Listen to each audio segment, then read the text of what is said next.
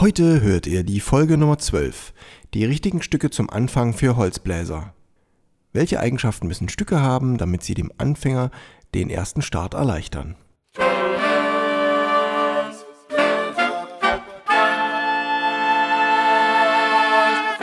Taylors Bläser Podcast, der Wegweiser zum Lernen, Spielen und Unterrichten von Holz- und Blechblasinstrumenten. Hallo und herzlich willkommen, liebe Bläserfreunde, zur Folge Nummer 12. Die richtigen Stücke zum Anfang für Holzbläser. Wir beginnen mit dem Bläserreim zu Folge 12. Wenn es Takt hat wie ein Reim, fühlst du rhythmisch dich gut ein. Sind die Töne all verschieden, bleibt die Zunge einfach liegen. Sind die Töne später gleich, wird die Zunge stoßen weich. Wenig Töne zu Beginn hast du einfach schneller drin. Übst du mit den Lieblingstönen, kannst du jedes Ohr verwöhnen. Bald kommt jeder Griff mit Schwung, so wächst die Begeisterung.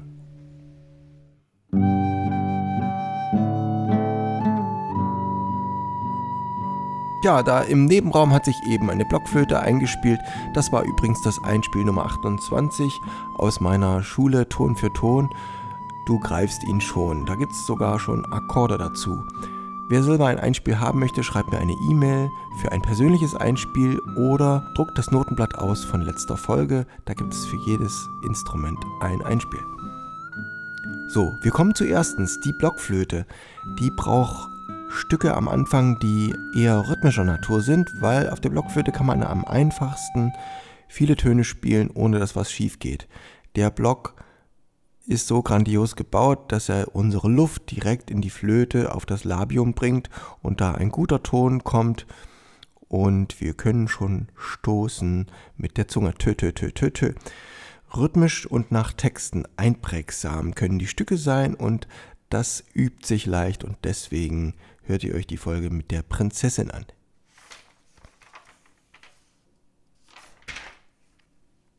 Blockflöte, die verkannte Prinzessin, Folge 4. Ein Titel möchte ich euch vorstellen, den Rasensprenger aus meiner Schule und auch wenn ich da jetzt kein richtiger Sänger bin, habe ich jetzt trotzdem mal das dazu gesungen, damit ihr wisst, wie der Text auch dazu ist, denn es geht um die Einprägsamkeit. Ganz trocken ist der Rasen, was können wir bloß tun? Wo ist der Rasensprenger? Er darf nicht länger ruhen. Leg ihn heraus und schalt ihn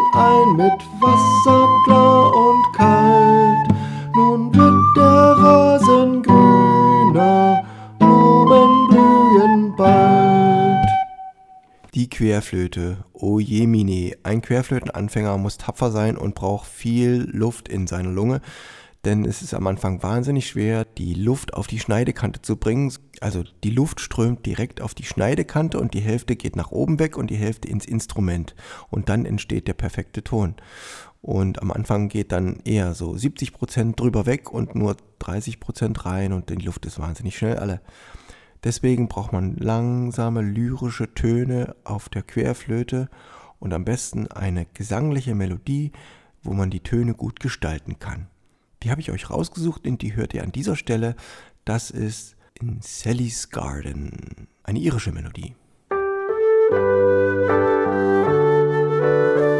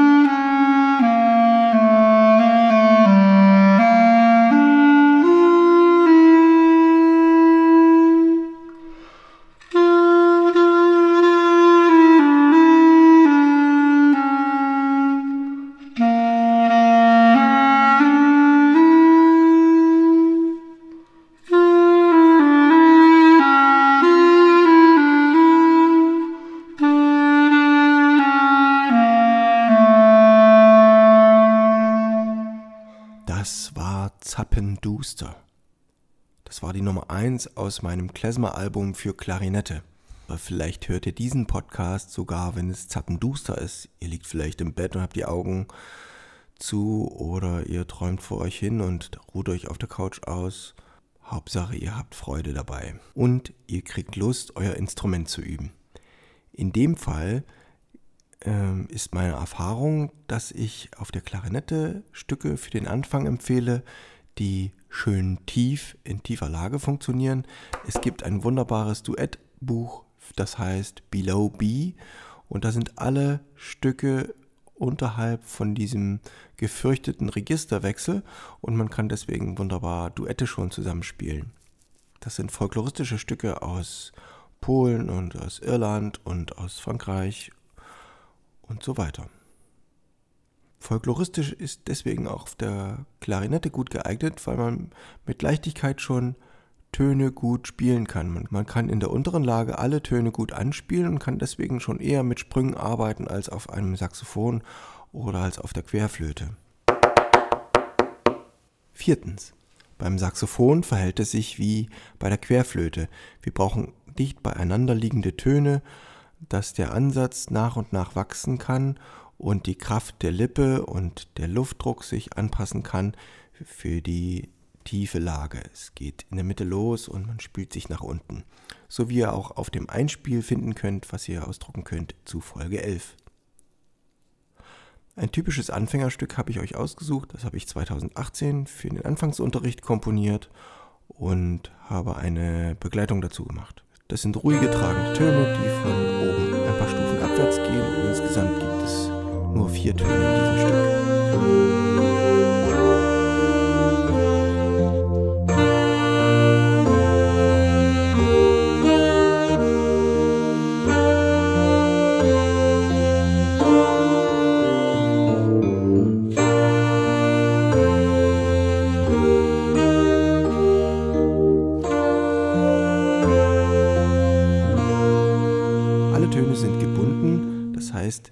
Die Zunge bleibt einfach liegen, denn alle Töne sind verschieden, wie ihr in dem Reim gehört habt. Sind die Töne all verschieden, bleibt die Zunge einfach liegen. Das eignet sich für das Saxophon gut, weil da nämlich nicht die Zunge in die Quere kommt und den Ansatz wieder ein bisschen kaputt macht, das Blättchen irgendwie wegschubst. Deswegen sind die Anfangsstücke für Saxophon genauso wie für Klarinette oder Querflöte am liebsten mit verschiedenen Tönen und nicht Tonwiederholungen.